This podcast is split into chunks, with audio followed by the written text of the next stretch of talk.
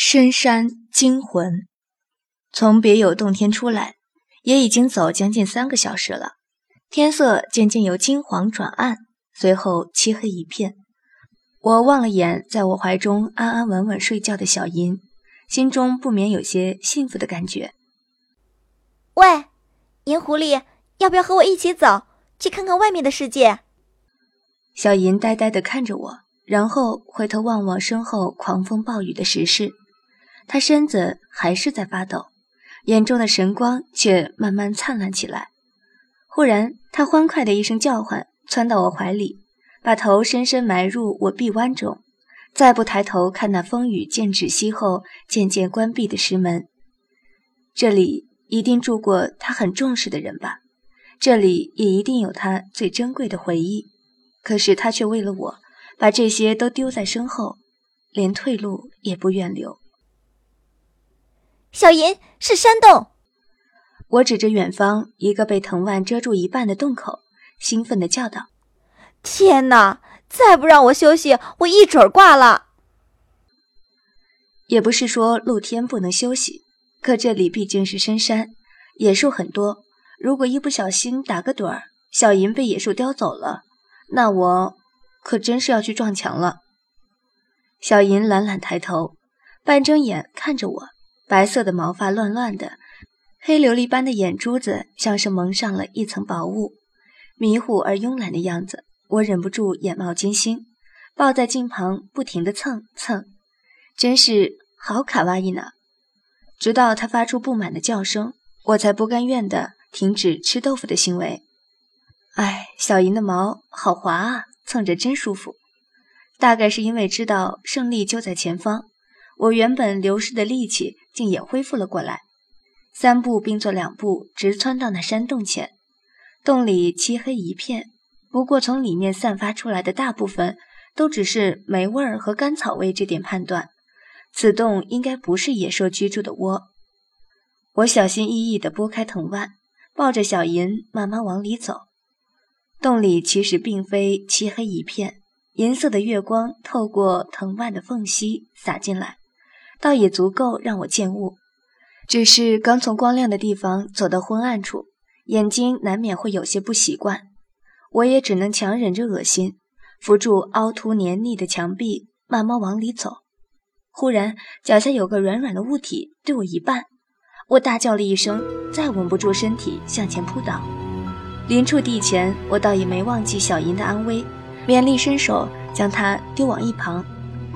玉器的疼痛并没有来，呃，这么说也不对，疼痛还是有的，只是没想象中那么痛，因为似乎有个又软又大的垫子被我压在了身下，而且根据这垫子的温度和软硬，以及耳边隐隐传来的呼吸声，我几乎可以断定，这是个人肉垫子。说不害怕，那绝对是骗人的。大半夜的，又是在深山中一动不动。躺在山洞的通道中央。如果是个死尸，我打了个抖；即便是个活人，也够恐怖的。尽量平复颤抖的嗓音，我推了推他，道：“喂，我说你睡觉就睡觉，怎么非得横尸在路中央呢？你没反应。”我愣了下，难不成被我刚刚那么一压昏死过去了？总不至于死了吧？我撑起身子，探了探他静脉，还好没死，否则我们俩可都太亏了。拍了拍胸脯，我开始打量他。嗯，他的长相嘛，不知道，因为他是面朝下趴躺在地上的，根本看不到脸。不过看身形倒是颇为英挺修长。这么想着，我半跪了身体，奋力把他翻转过来。可能是受了伤，再不救就…… 一种从未有过的恶寒从我足底窜到全身每个细胞，腹中胃酸一阵翻滚，再忍受不住，跌到一边狂吐起来，心中只反复着一句话：“老天还真算是厚待我的。”我在一旁不断呕吐，直到把胃里所有的食物都倾泻了出来，还停不住事。小银担忧地走到我身边，蹭着我的脚。我勉力低头一笑，拿衣袖擦了擦嘴角，心道：原来这世上还真有比死尸更恐怖的人。银白色的月光静静泻在他身上，我回想起刚刚看到的那一幕，喉头又不由有些发痒。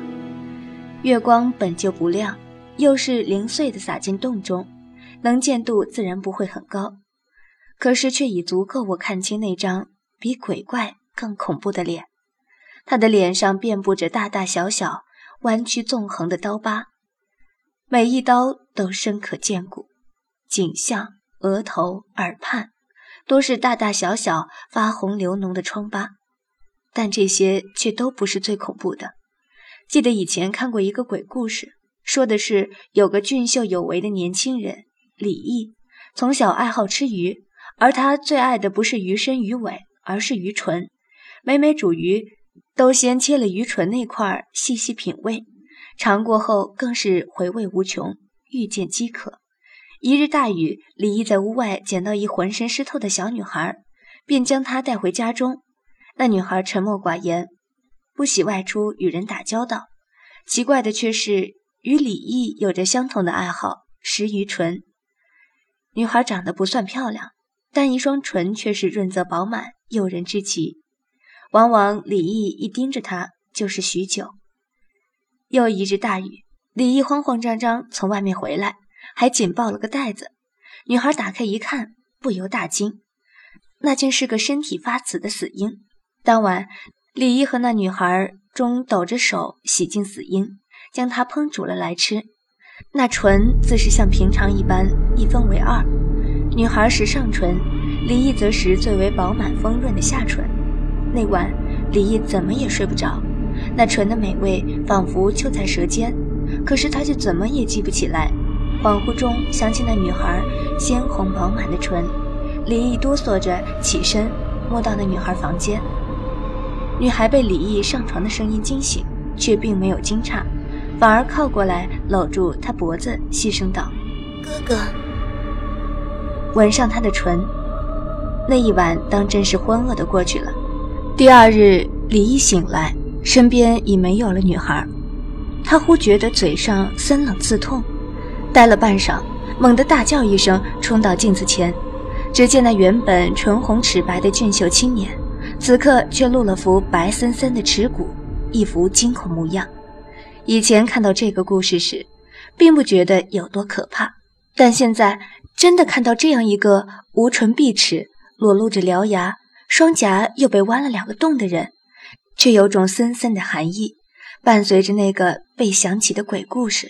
在我的脑袋周身乱窜，只是那唇却仍不是最恐怖，少了一只耳廓的侧面不是，流脓长虫的伤疤不是，至于鼻梁骨的鼻梁也不是，最恐怖的是那双眼睛，这个明明昏迷着的人，一双眼睛却没点神光，死死瞪着我，因为他的眼皮也被割掉了，只剩下一对仿佛随时都会滚落到我脚边的瞳仁。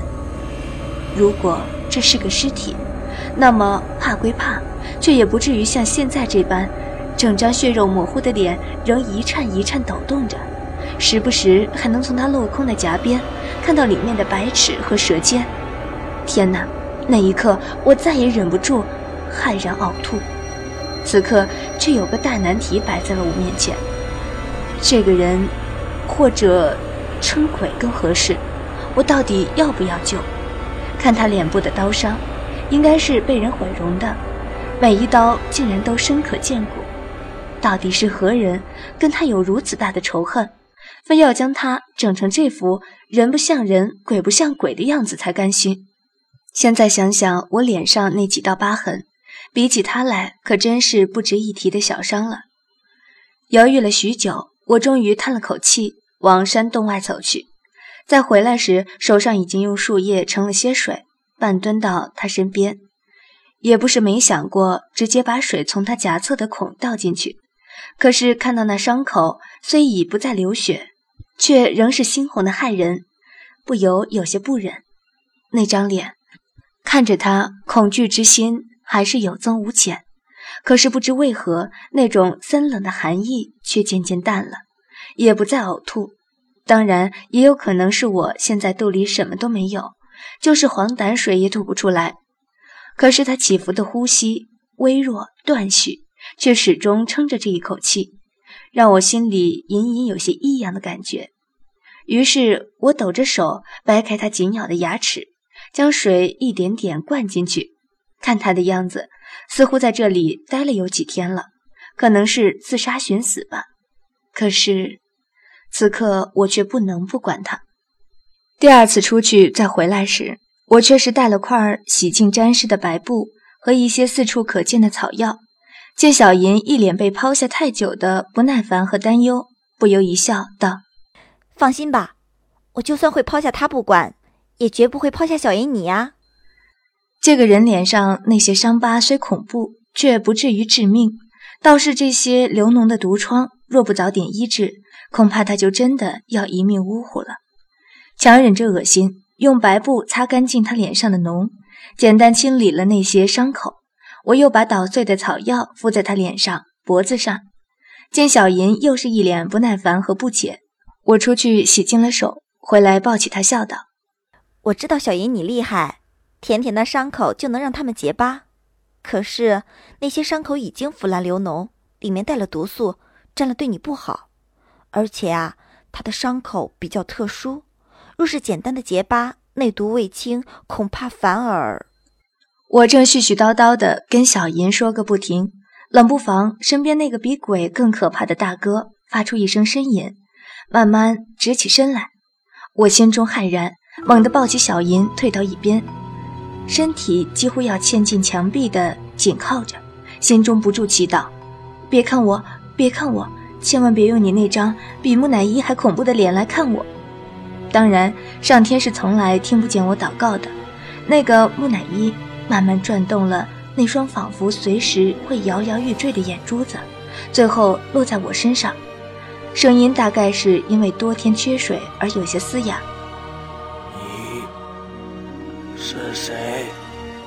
那眼珠真的不会掉下来吗？我抱紧了怀中同样瑟瑟发抖的小银。脸色惨白，很想移开目光，可被那双鬼眼盯着，竟连呼吸也不敢重半分，更别提动弹了。木乃伊冷笑了下，又是嘶哑的声音响起：“害怕，还多管闲事。”我怔了怔，他的眼神怎么说呢？明明只剩下两个珠子，明明像是在冷笑，明明用着嘲讽的口气。可是为何我却从中看到了悲伤和落寞呢？其实那张脸看多了也不是那么的恐怖。忽然想起星爷说过的那句话，不由脱口道：“吐着吐着也就习惯了。”再看他脸上贴了一堆我敷上去的草药，换个角度来说，倒像个绿色的木乃伊。想到这里，我不由轻笑出声，倒是他一时竟有些呆了，全不知我为何发笑。我虽还在发抖，却还是拖出阴影走了上去，将自己沐浴在月光下，看他一副精正的表情，不由连发抖都忘了，越发觉得这张脸也不是太恐怖，倒有些好笑。你问我为何要多管闲事吗？我指了指自己的脸，笑道：“ 总结为一句话便是：同是天涯沦落人，相逢何必曾相识。”许是我笑得太过灿烂，他的眼神亮了亮，又熄灭，慢慢别开脸，不带感情的说道：“姑娘说笑了，你的情况，又岂可与在下相提并论？在世人眼中，姑娘，顶多算是个貌丑之人，而在下，却是个十足的妖怪。”姑娘敢说，初见在下没有这样的想法吗？阿门！我脸色变了变，不由干笑了声，暗忖：我刚刚好像觉得他比妖怪更恐怖。像我这么一个连父母都恐惧的人，活着又有何意思呢？姑娘。实不必好心就在下呀。如果我是你，遭遇了这样的事，顶着这么副皮囊，一定不会想活在这世上丢人现眼，外加遭人鄙夷。他没有回头看我，听了这话，却也不由身体一颤。本章播讲完毕，谢谢收听。